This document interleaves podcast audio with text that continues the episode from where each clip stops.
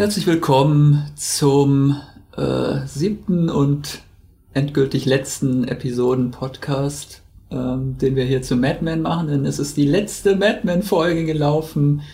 Folge äh, 7, 14, Person to Person. Ja, welche Person hat mit welcher Person gesprochen? Also es gab mehrere R-Gespräche, sagt man, glaube ich, auf Deutsch, oder sagte man früher mal. Mhm. Äh, auf Englisch anscheinend Person-to-Person-Call. Don ist nämlich immer noch unterwegs gewesen und ruft dann diverse, äh, es sind, glaube ich, immer Frauen. Drei Frauen. Frauen. Frauen aus seinem Leben ruft er an.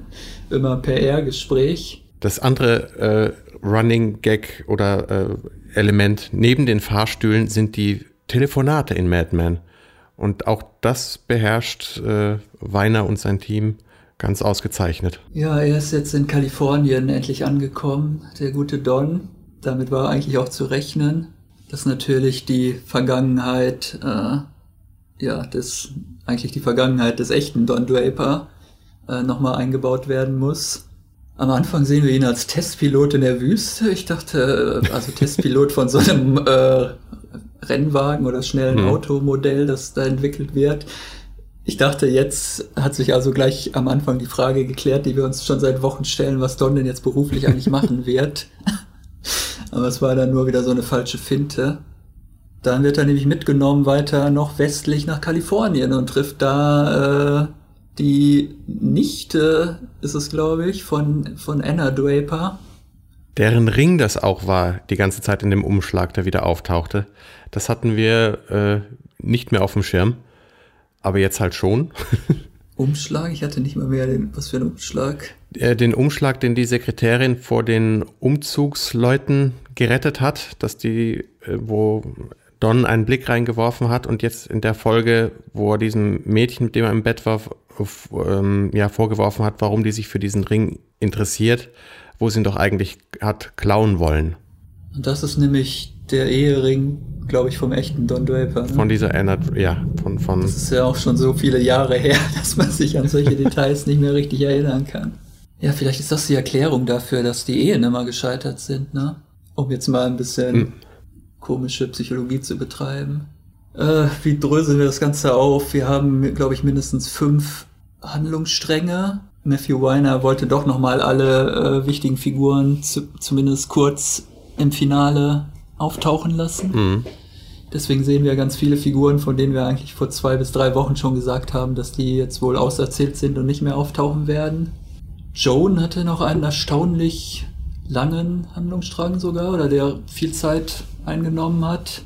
ja, und der den von Peggy nochmal gestreift hat. Also, Die hat nämlich doch keinen Bock, jetzt sich mit ihrem Geld zur Ruhe zu setzen und kommt mehr oder weniger dann auf die Idee, eine Firma, eine Produktionsfirma für Industriefilme ähm, aufzuziehen. Genau, mit einem Doppelnamen mit Peggy dann als ja, Drehbuchautorin für äh, Imagefilme.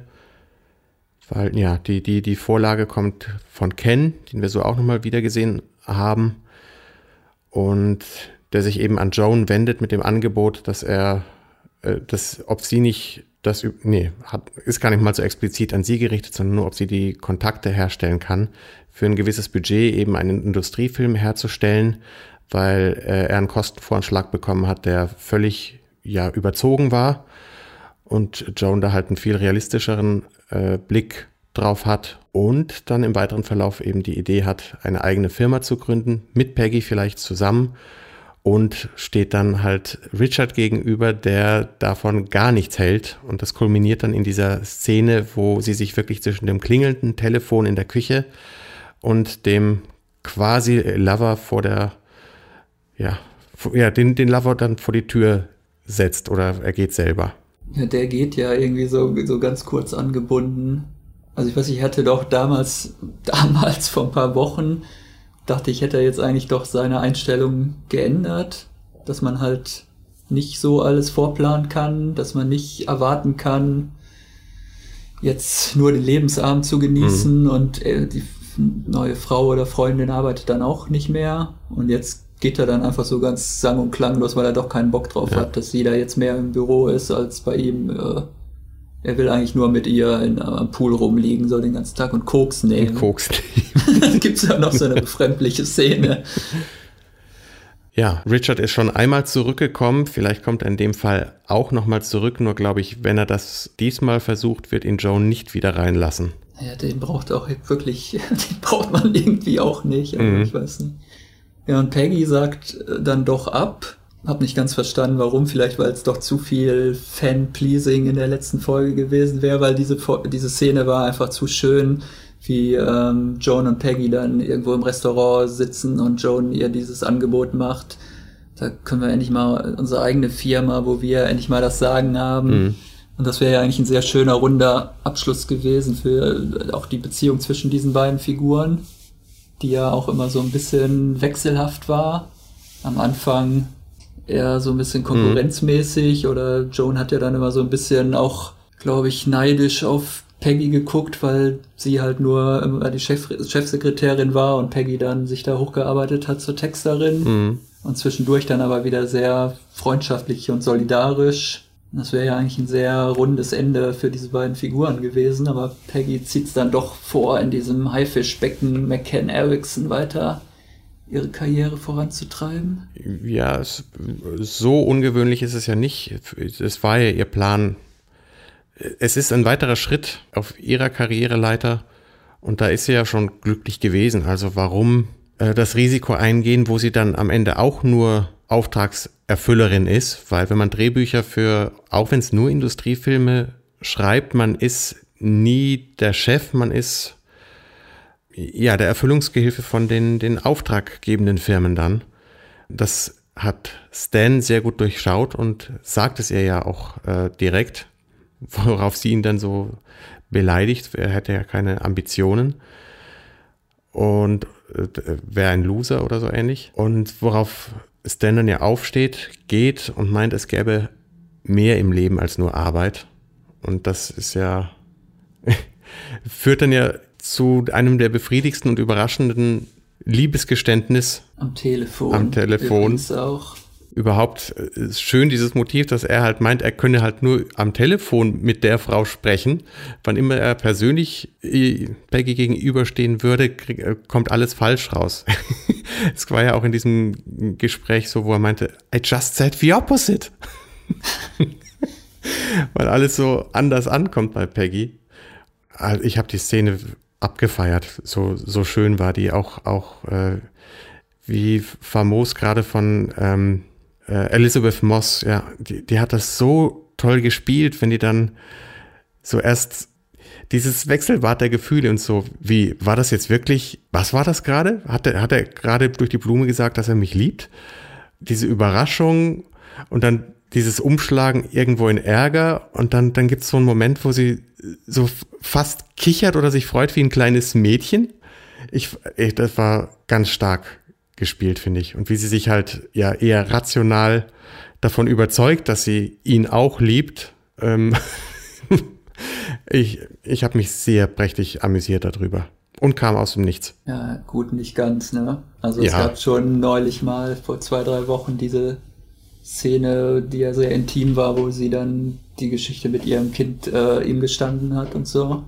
Ja. Also die beiden hatten ja schon ein ziemlich enges Verhältnis. Ja, aber eben Arbeitsverhältnis, aber eben eins, das immer durch Ehrlichkeit geprägt war und dass das eben viel mehr mit Liebe zu tun hat, als Peggy jemals bewusst war und Stan hat, glaube ich, der Mut gefehlt, ihr seine Gefühle zu gestehen, dass es einfach so eine Weile gebraucht hat, weil das äh, Matthew Weiner den Plan hatte, dass die beiden am Ende zusammenkommen. Das dürfte mindestens äh, ein Jahr alt sein, dieser Plan. Hm, warum ich das denke, da kommen wir vielleicht auch noch zurück, wenn wir über das Ende sprechen. Ich fand übrigens sehr schön, dass dieser Oktopus auch kurz an der Wand zu sehen war in Peggys Büro. Allerdings verziert mit irgendwelchen anderen Skeletten und irgendwelchen anderen komischen Figuren, die sie da noch mhm. dran gehängt hat an den Rahmen. Das musste natürlich unbedingt nochmal eingebaut werden. Ja, die beiden scheinen jetzt eh die einzigen eigentlich zu sein von den Hauptfiguren, die überhaupt noch bei McCann Erickson arbeiten. Gut, Don kommt vielleicht nochmal zurück, da können wir dann die Schlussszene ja. noch interpretieren.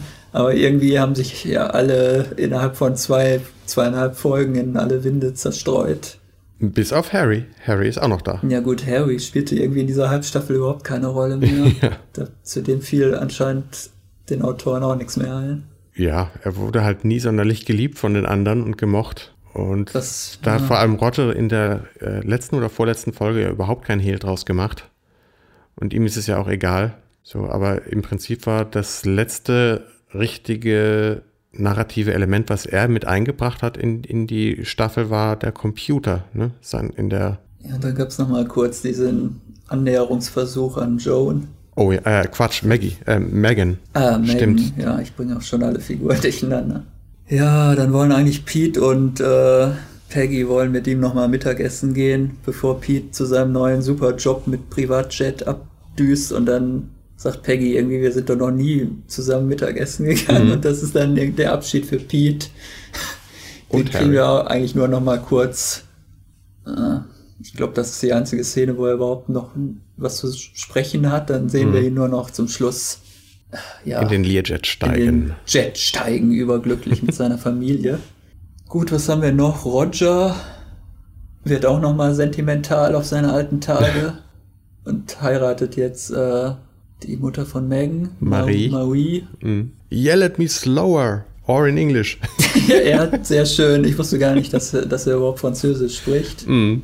Aber er darf das nochmal sehr schön einsetzen. Ja. Darf auch nochmal einen Hummer bestellen zum Schluss.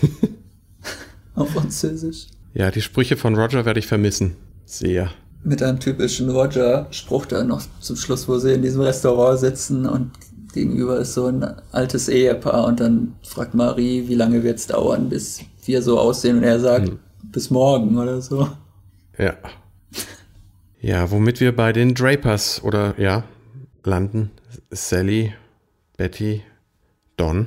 Ja, Sally ist das erste R-Gespräch, äh, das Don führt mit Sally im Internat. Und dann taucht sie wieder bei also zu Hause praktisch auf, bei den Geschwistern, mhm. bei der Mutter. Und der älteste Sohn, Bobby, eine Figur, von der wir nicht besonders viel zu sehen bekommen haben, ehrlich gesagt, in sieben Staffeln. der durfte jetzt auch noch mal ein bisschen Größe zeigen. Der hat nämlich auch schon längst durchschaut, dass seine Mutter todkrank ist. Mhm. Und versucht da irgendwelche Pfannekuchen, glaube ich, zu braten, äh, zu, ja, zu, sagt man Pfannekuchen braten, backen, frittieren in der Pfanne zuzubereiten. Aber das klappt nicht so gut. Nee.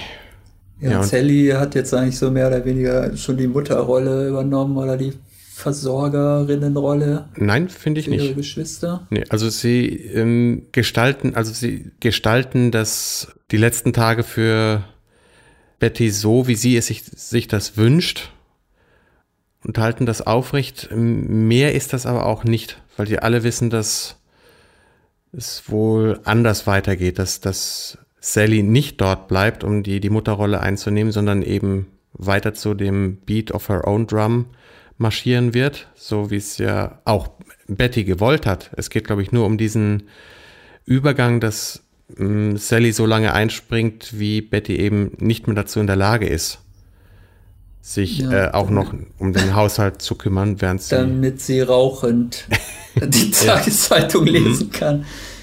Ja, also so lange, bis sich eigentlich geklärt hat, zu wem die äh, beiden Jungs eigentlich kommen. Ja, sie sollen zu ihrem Bruder mhm. kommen.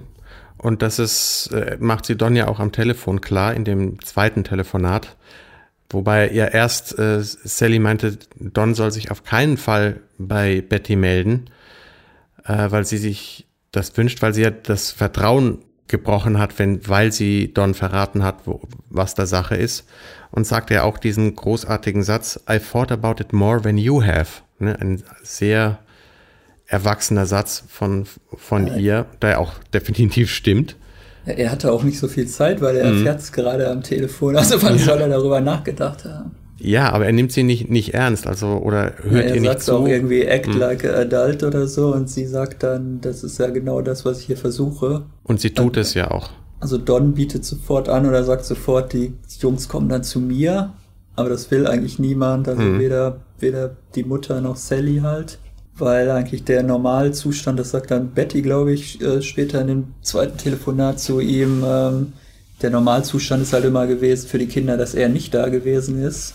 Und um den Normalzustand mhm. weiter aufzu, aufrechtzuerhalten, ja, soll er halt weiterhin sie dann am Wochenende nehmen, aber halt auf keinen Fall, dass die Kinder zu ihm ziehen sollen. Genau. Sie bräuchten eine Frau in ihrem Leben und das ist bei ihrem Bruder eben gegeben und der Fall. Ja, will Sally nicht eigentlich, dass die Kinder zu, also ihre Brüder zu ähm, Henry kommen? Mhm. Weil der wäre doch dann angeblich mhm. so einsam und verlassen, wenn Betty tot ist. Ja, die hat sich sowas überlegt, aber das sollte Don eben vor Betty geheim halten und nicht ansprechen. Also es ist wirklich, da zeigt sich, wie, wie gereift Sally ist, von der ich ja dachte, dass die in der letzten Episode mit dem Flieger nach Spanien, nach Madrid aufbricht.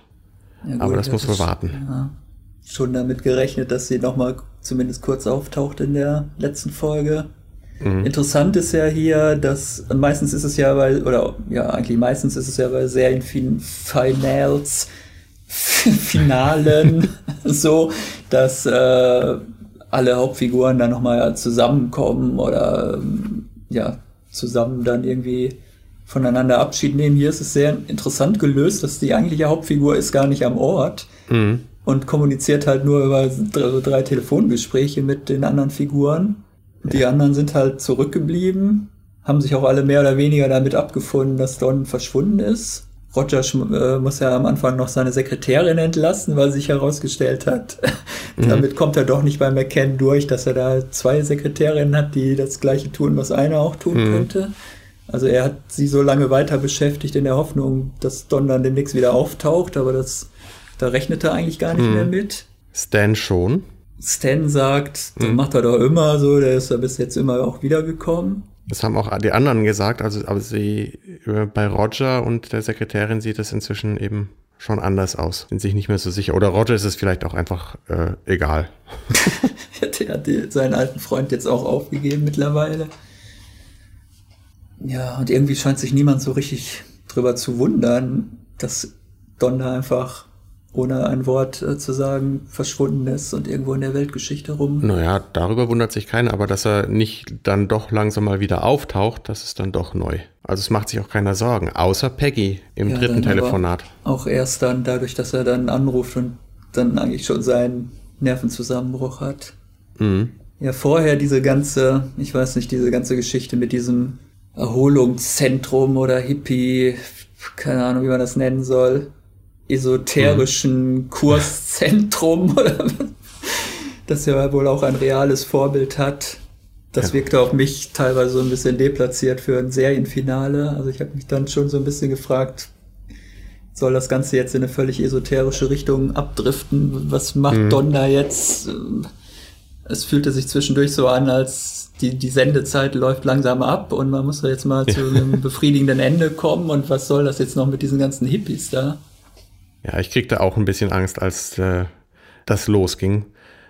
Wobei ich habe mich noch gefreut darüber, dass ähm, die, die Nichte von, von Anna Draper ihn halt Dick nennt die ganze Zeit. Und er dem ja auch nicht widerspricht. Insofern ist da ein bisschen schon in, in Erfüllung gegangen, eben mein Wunsch oder die gewünschte Vorhersage, dass äh, er wieder zu dick wird. Wobei das zu einfach wär, gewesen wäre für Matthew Weiner, weil dann wäre es einfach nur ein Schritt zurück gewesen. Die Lösung, die er gefunden hat, ist, glaube ich, deutlich besser. Und beruhigt war ich in diesem, dieser Hippie-Kommune in dem Moment, wo, wo er dieser alten Frau gegenüberstand und seine Gefühle, die einander ihre Gefühle ohne Worte ausdrücken sollten und sie ihn einfach wegschubst. Ich fand das so gut. Alle anderen umarmen sich oder streicheln sich oder äh, wollen sich gegenseitig äh, Sympathie zeigen mhm. und er reagiert, glaube ich, gar nicht. Er steht nur genau, da, guckt er diese guckt alte Frau an und sie stößt ihn dann so weg. Spitze. Ja. Also, Aber danach öffnet er sich ja dann doch noch, ne? Also erst kommt dann ja. dieses Telefongespräch mit Peggy. Ist vielleicht auch ein bisschen konstruiert. Ich habe jetzt nicht ganz verstanden, warum er jetzt ausgerechnet da, wo er völlig am Boden ist, jetzt Peggy anruft. Naja, er kommt da nicht weg und äh, er kann Sally nicht anrufen, äh, Betty auch nicht in so einer Angelegenheit. Wen soll er denn sonst anrufen? Wer bleibt denn noch übrig? Roger? Und dann mit dem äh, auch tollen Argument irgendwie. Mir ist eingefallen, dass ich mich gar nicht von dir verabschiedet habe. Und dann dieses Geständnis am Telefon von seinem gescheiterten Leben, aus dem, von dem er meint, nichts gemacht zu haben. Was war das mit diesem Child? Ich habe das irgendwie wieder nicht richtig verstanden, was er da sagt. Uh, I scandalized my child oder so, sagt er ja, da. Ja, welches Kind? Ja, wahrscheinlich das meint er. Das innere Kind. Wahrscheinlich, vielleicht geht es um diesen entdeckten Fremdgang seinerseits, den, wo Sally zu ihnen reingekommen ist. Oder er, er, hat womöglich Angst, Sally verloren zu haben, oder? Ich habe mein Kind skandalisiert, weil ich habe ihnen gezeigt, dass ich in einem Bordell aufgewachsen bin. Naja, das sagt er so nicht. Nein, das kann, ich, kann man jetzt hm. halt alles da rein interpretieren, ja. was jetzt der große Skandal gewesen ist. Ja, da ist er völlig am Boden und dann kommt aber so ein Wendepunkt dann in dieser Gruppentherapiesitzung, wo dann so ein völlig fremder Typ sagt, ja. er ist nie wahrgenommen worden, seine eigene Familie guckt ihn eigentlich nicht mal an, wenn er abends nach Hause kommt, die Leute im Büro sowieso nicht und ähm, ja, bis ja, ihm das, das Licht aufging, dass es genau andersrum ist, dass er derjenige ist, der das, was ihm andere entgegenbringen, nicht annehmen kann. Ne, wo er mit dem Kühlschrankbild kommt, dass er auf einem äh, Brett oder Fach im Kühlschrank stehen würde und das Licht geht aus. Er hört die Leute draußen lachen und es geht halt immer die Tür auf und er, er kann, tut sich halt schwer, diese Verbindung zu ihnen herzustellen. Und ich finde das halt klasse, dass jede dass dieses Kühlschrankmotiv halt schon auch schon die ganze Halbstaffel durch aufgetaucht ist. Also nicht nur bei diesem Diätbier, wo es ja um den vollen Kühlschrank ging und auch um den Durchschnittstypen, den ja, der so ein bisschen von diesem Mann hier auch repräsentiert wird. Don stand auch schon in seiner Wohnung, wo, wo die Maklerin ja auch meinte, das wäre wär so ein kühler oder so ein, so ein ja, Ort des Verlustes, dieser leere Ort auch das hatte schon, und da ist dann halt Don derjenige, der in dem, auf dem Fach im Kühlschrank steht, alleine, orientierungslos und versucht dann den Kühlschrank zu verkaufen oder war immer der Kühlschrankverkäufer und ja, Aber entdeckt ist nicht Don, ja, ist nicht Don eigentlich genau das Gegenteil von diesem äh, halbglatzköpfigen Durchschnittstypen? er war ja eigentlich immer derjenige, dem alle, alles zufliegt, mhm. die Aufmerksamkeit, die Sympathie, die Frauenherzen. Er war ja eigentlich eher der Typ, wenn er reingekommen ist, haben sich alle nach ihm umgedreht und er war sofort der Mittelpunkt des Raumes. Ja, aber. Wieso erkennt er sich jetzt ausgerechnet in diesem Durchschnitts-Loser-Typen wieder? Weil er genauso einsam ist, glaube ich. Ja, weil den ganzen Don Draper hat er sich im Prinzip abgestreift und ich glaube, es ist wirklich nur noch in dem Moment Dick Whitman, der da ist und auch Dick Whitman, der aufsteht und ihn umarmt mit dieser Geste. Das ist nicht Don. Don ist der, der dazu nicht in der Lage war, ähm, sein, seine Gefühle ohne Worte auszudrücken. Das ist eben, Don war immer derjenige, der seine, seine, sich mit Worten ausdrückt. Und ja, in dem Fall Dick derjenige, der es eben auch mit Gesten kann. Und das öffnet ihn und das, das öffnet ihm auch eine neue Perspektive womit wir beim Ende sind. Das fast so kryptisch ist wie bei Winers großem Lehrmeister David Chase bei den Sopranos. Hm, viel weniger kryptisch. naja gut, man kann jetzt diese, diesen angehängten Werbespot jetzt interpretieren, wie man will. Man hätte ja auch einfach aufhören können äh, bei dieser Meditationsszene. Don ist jetzt, hat jetzt seine innere Mitte gefunden. Mhm er sitzt im Lotussitz und sagt Om und ein Lächeln zeigt sich auf seinem Gesicht. Da hätte man ja auch ausblenden können. Stattdessen kommt plötzlich ein merkwürdiger 70er Jahre Werbespot einer der berühmtesten Coca-Cola-Werbespots überhaupt. Den ich natürlich nicht kannte, weil ich bin etwas jünger. Das ist auch selten. Daher kenne ich den auch nicht, nur weil ich in der Werbung gearbeitet habe. Ach so, ja, ich nicht. Ach so, jetzt wird mir einiges klar. Deswegen legst du immer so viel Wert, wer welchen Account betreut hat und so. Ja, ich dachte tatsächlich am Anfang, das wäre jetzt noch so ein Gag von Weiner. Er hätte dieses jetzt so im ähm, das Bildmaterial auf 70er Jahre getrimmt und jetzt diesen Coca-Cola-Spot selber gedreht. Aber es ist natürlich der berühmte Heißt der nicht Hilltop-Spot oder so? Keine Ahnung, wie, wie der heißt. So einen mhm. Namen. Aber ich glaube, es, es, es macht ja förmlich Pling, also die, es gibt diese, diesen kleinen Gong und dann lächelt er erst. Also ich glaube, das ist der Moment, wo er die Idee hat, wie er Coca-Cola verkaufen kann. Und es passt alles zusammen. Peggy hat am Telefon auch schon erwähnt, so, ich meine, hier ist keiner, kein würdiger Ersatz für dich die, der Weg für dich zurück ist offen und wie hast du denn keine Lust an Coca-Cola zu arbeiten? Schon wieder, ne? Dieser Coca-Cola-Spruch. Das Bild des Kühlschranks, auch in dieser Folge und in den davor, passt hervorragend zu Coca-Cola. Und es geht eben nicht darum, dass da ein Diätbier drin steht, sondern eben dieses Vollzucker, Karies, erzfressende äh, äh, Zuckergebräu zu haben. Und da sieht er eine Möglichkeit. Und das, was die Bilder aus diesem Coca-Cola-Werbespot zeigen, erinnert sehr an diese Hippie-Atmosphäre, die er ja dort zwangsweise erlebt hat, wo er halt fest saß. Und was dem halt ebenfalls nochmal eine Krone aufsetzt, ist halt die Spiegelung zur ersten Folge der siebten Staffel. Es fängt mit, mit einer Einstellung auf Freddie Rumsen ein, ne? dieser Freelance-Copywriter, der halt schon länger nicht mehr gearbeitet hat, durch den Don seine Ideen Peggy gepitcht hat in der Firma. Ne? Weil der quasi hat Don vertreten, aber Don hat durch ihn gearbeitet. Mhm. In dieser Szene sagt, da, da geht es um einen Pitch für eine Armbanduhr und da geht's, äh, erwähnt dieser Freddie Rumsen dann das elektronische ähm, ja, Brummen dieser Uhr und sagt dann auch Om. Also das Om ist schon da ja, versteckt. Hast du jetzt aber nachgelesen. Nee, geguckt. Ja, du hast ja alle sieben Folgen ähm, nochmal angeguckt. Nein, nur, nur die erste Szene, weil ich finde, das passt dann insofern hervorragend, weil in der ersten Szene spricht Don durch Freddy und in der letzten äh, Einstellung spricht Dick durch Don. Und das ist dann halt das viel bessere Ende, das mir nicht eingefallen ist, auf das ich nicht gekommen bin, das wir nicht vorhergesagt haben. Er wird eben nicht regressiv einfach zum Autoreparateur äh, Dick Whitman oder zum Bicycle Repairman, sondern er verbindet Dick und Don miteinander. Also Dick ist das neue, der neue Dick Treibstoff. Ist, neue ist, ist, der Treibstoff im alten Don und lässt ihn zu, zum neuen Höhenflug für Coca-Cola aufbrechen.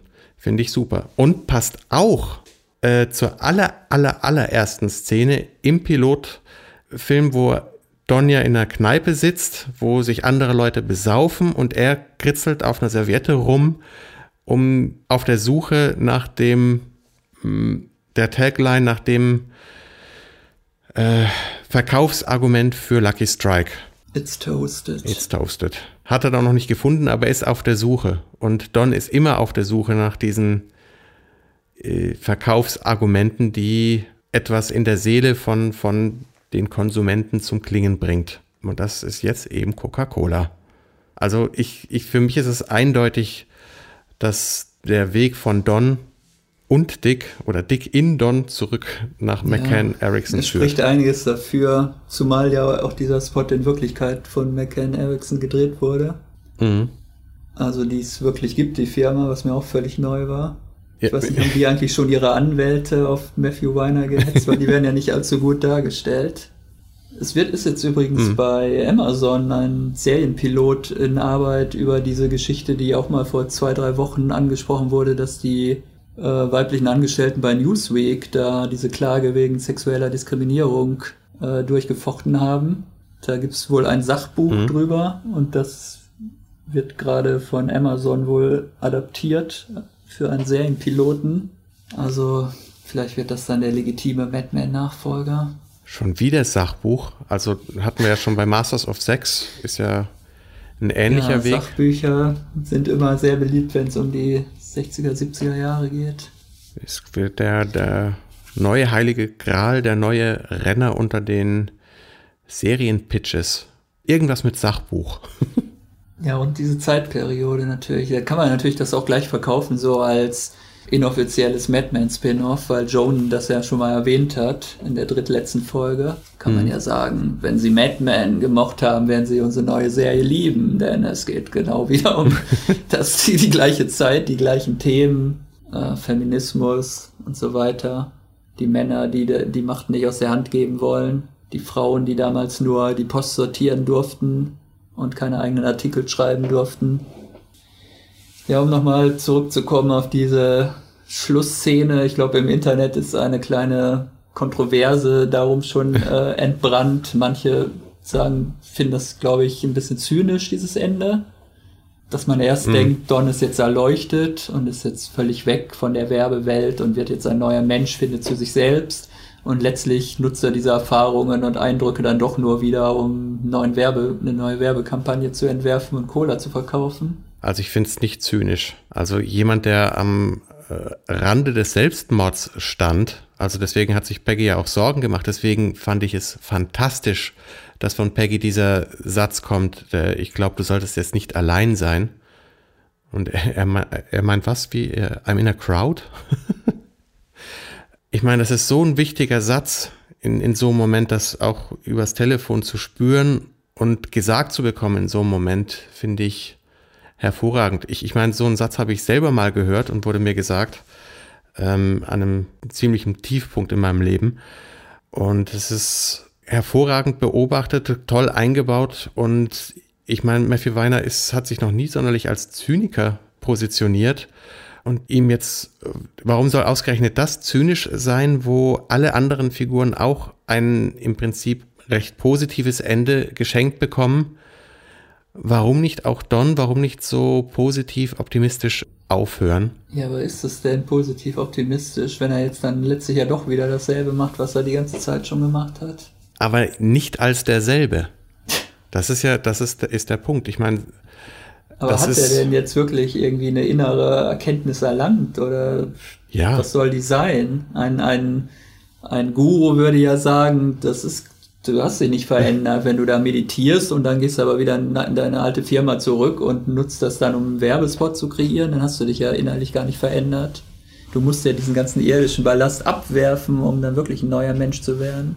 Das hätte ich kitschig und bescheuert gefunden, wenn irgendwas in der Richtung ja, gekommen wäre. Gezeigt wird es ja sowieso nicht. Also das ist ja, ein, das ist ja sowieso ein recht offenes Ende. Also man kann eigentlich sagen, es es gibt ja keinen richtigen Abschluss. So gut, Pete hat jetzt ist jetzt in einer anderen Stadt und Joan hat eine neue Firma gegründet, aber im Wesentlichen geht ja das Leben geht für alle irgendwie weiter und wir können uns das halt denken, ob sie da jetzt glücklich werden oder nicht. Also es gibt jetzt nicht so ein gut, was auch nicht zu erwarten war, äh, gibt jetzt nicht ein Ende wie bei Battlestar Galactica, wo es schwer wäre, äh, noch eine Fortsetzung zu drehen, weil es halt wirklich die Geschichte endgültig abgeschlossen ist. Sie sind da auf der Erde in der, bei den äh, Urzeitmenschen angekommen und vernichten ihre Technik und da kann man jetzt hm. die Geschichte nicht weitererzählen. Also da ist jetzt die Reise sozusagen ist wirklich am Ende angekommen. Weitererzählen könnte man immer, also auch Und Madman könnte man eigentlich einfach immer weit. Es gibt, glaube ich, sogar irgendwie so ein Rollenspiel oder Brettspiel dann ähm, Battle, Battlestar Galactica, mhm. die neue Erde oder irgendwie sowas wo dann wahrscheinlich weiter erzählt wird, wie die sich da neue Hüttendörfer aufbauen und sich mit äh, ja, Steinzeitmenschen verloben. Also ich finde, Don hat sich verändert. Was ich meine, er steht auf und umarmt einen Fremden, der sich einsam und verlassen fühlt. Das ist, ist eine ganz andere Nummer als einem jemand, der ihn an ihn selbst erinnert, als er jung war, sein Auto zu schenken. Für Don ist das die viel größere Geste. Nicht wegzulaufen äh, vor Dingen und neu anzufangen, sondern was zu akzeptieren und eben als würde er einfach ein neues Leben anfangen, dann würde er im Prinzip ja wieder weglaufen. Und jetzt klingt das viel mehr nach einem sich den Herausforderungen stellen. Also, dass er auch vielleicht dann mehr für die Jungs da ist und für Sally als zuvor. Ja, vielleicht sehen auch wir nicht. dann vielleicht im Spin-off Better Call, Better Call Sally oder Better Call The Draper Kids oder was wird das dann? Harris, Harris, Bobby. Ol Harris Better Olsen. Call Bobby. ja, Harris Olsen, das würde ich eigentlich auch gerne sehen, glaube ich. Die. Detektivagentur Harris Olsen. Ja, ja, ich muss wahrscheinlich das Serienfinale mir doch in nächster Zeit nochmal angucken, um mir ein abschließendes Urteil zu bilden. ich möchte mir die ganze Serie nochmal angucken. Äh, was ich mich noch gefragt habe, ich habe die ganze Zeit Ausschau gehalten in diesem dieser Hippie-Enklave, ob nicht irgendwo Steve Jobs da rumhopst oder irgendwer von den Beatles. Oder Charlie Manson. Der, war wurde da schon im aber, glaub Knast. Ich, mal kurz, der wurde aber, glaube ich, kurz mal erwähnt, oder? Ja. Ähm, wegen den An gehen, äh, per Anhalterverfahren würde jetzt, glaube ich, schwer fallen wegen, den, wegen dem Manson. Bei das dem war ja noch, bedanken. noch so eine Theorie von uns, aber das passte zeitlich nicht mehr Mhm. mit den Manson-Morden. Aber Steve Jobs oder der Dings hier äh, von Halt and Catch Fire, der könnte auch äh, Lee Pace. Lee Pace, den hätten sie doch äh, auch meditierend einfach neben Don setzen können im Hintergrund. um mal den Audience Flow noch zur anderen Mhm. erfolgloseren AMC-Serie zu schaffen. Ja, als möchte gern Steve Jobs einfach auch beim Meditieren einfach reinkopieren. Liebes Internet, äh, macht uns doch so ein Meme, äh, mit dem, um uns den Übergang von der Madman-Serie auf Halt and Catch Fire zu erleichtern. Ähm, Ja, so, das war das Serienfinale. Ich muss gestehen, ich werde es nicht in meine Liste der fünf besten Serienfinales, jetzt glaube ich nicht einziehen. Dazu war es mir zu unspektakulär. Und Ich gerade deswegen kommt es Ja. bei mir, glaube ich, äh, auf die Pole Position sogar noch vor The Wire. Ach, jetzt schon auf die Pole Position sogar. Ja, Ja, du bist einfach ein bisschen erwachsener als ich. Ich mag doch gerne so Serienfinals, wo am Ende äh, entweder alles in die Luft fliegt oder abbrennt oder. Deswegen war ich bei Ja auch damals so enttäuscht, dass das Krankenhaus nicht zum Schluss irgendwie komplett abbrennt, einstürzt oder, oder äh, endgültig bankrott macht oder irgendwas. Also immer diese Abschlüsse, wo es einfach immer so weitergeht. Das ist irgendwie kein rundes Ende. Aber gut, wie gesagt, das war hier auch nicht anders zu erwarten.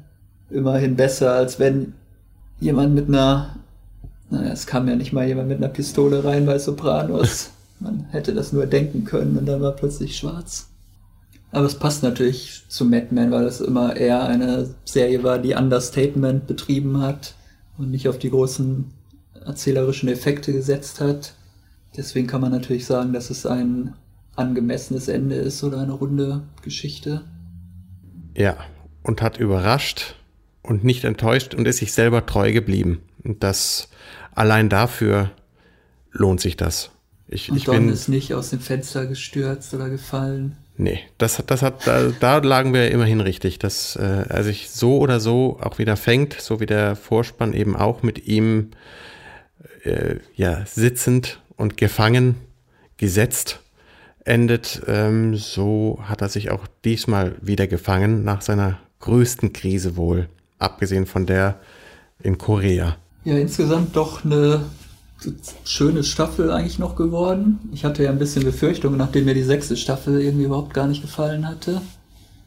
Da hatte ich ja schon die These aufgestellt, dass die Serie jetzt über den Hai gesprungen ist, sich eigentlich nur noch wiederholt und man vielleicht doch nach der fünften hätte mal zu einem Ende finden sollen. Aber die siebte Staffel war doch jetzt doch nochmal, also es ging nochmal qualitativ nach oben, für, fand ich auf jeden Fall. Ja, und jetzt ist aber auch wirklich gut. Ja, gibt's noch was zu sagen? Ich werde sie vermissen. Die, Die die, Serie Figuren. hat sich auf jeden Fall eingeschrieben in den Kanon, glaube ich, der besten Serien aller Zeiten. Es wird auch schon äh, aller Orten das Ende eigentlich der Qualitätsserie oder das, das Ende der Anti-Helden wird auch schon herbei orakelt. Don Draper als letzter großer Anti-Held der Seriengeschichte. Ist ja auch was dran. Ich sehe im Augenblick keine Serie, die wirklich so eine Leuchtturmwirkung noch, noch hätte wie diese. Qualitativ. Also ja, Game of Thrones ist ein ganz anderes Genre und hat, passt da sicher nicht rein als Vergleich. Und andere Dramaserien, ich habe... Es gibt keine... Rectify guckt halt niemand außer uns. Ja, und da bin ich mal, hoffe ich mal, dass, dass die die Kurve vielleicht noch kriegen, weil von der zweiten Staffel war ich echt äh, etwas enttäuscht. Ja, es ist halt doch schwierig. Also das, da trennt sich dann die Streu vom Weizen so eine gute Staffel. Das kriegen doch relativ viele Autoren hin. Aber dann wirklich über sieben Jahre oder halt einen längeren Zeitraum so konsequent und äh, auf hohem Niveau das Ganze weiter zu erzählen und in sich stimmig zu halten, das ist, glaube ich, die große Herausforderung beim Seriengeschäft. Mhm. Und da ist natürlich Matthew Weiner doch so eine herausragende Lichtgestalt. Also ich kenne kenn keine vergleichbare, keinen vergleichbaren Autoren, abgesehen vielleicht von, von David Simon und dessen Team oder dessen Teams, die, das, die er zusammenstellt. Äh, ich war von Tremay genauso begeistert wie oder ähnlich begeistert, sage ich mal, wie, wie von Mad Men. Und das ist aber nun genauso vorbei.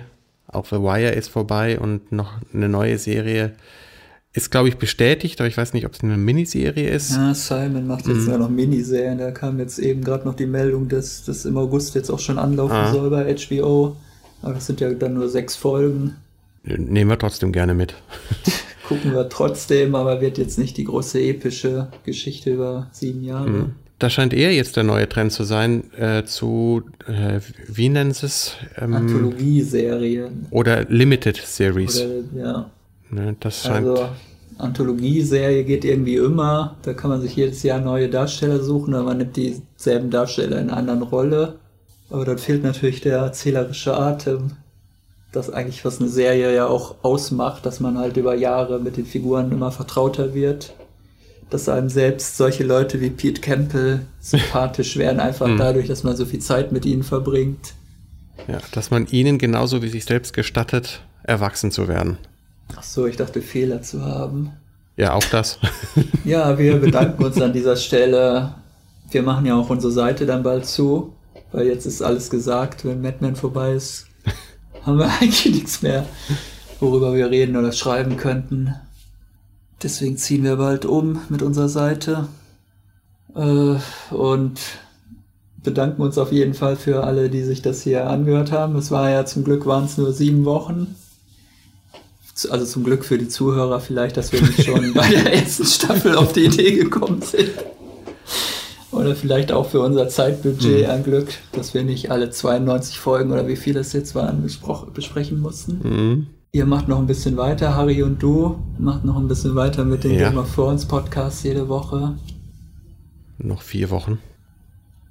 Und wir lesen uns dann demnächst an anderer Stelle wieder und haben dann vielleicht auch eine, ja, vergleichbar interessante oder zumindest annähernd vergleichbar interessante Serie gefunden, der wir uns widmen können. Ja, wir halten auf jeden Fall Ausschau danach, werden es finden und euch darüber informieren. Haltet Augen und Ohren offen. Wir melden uns.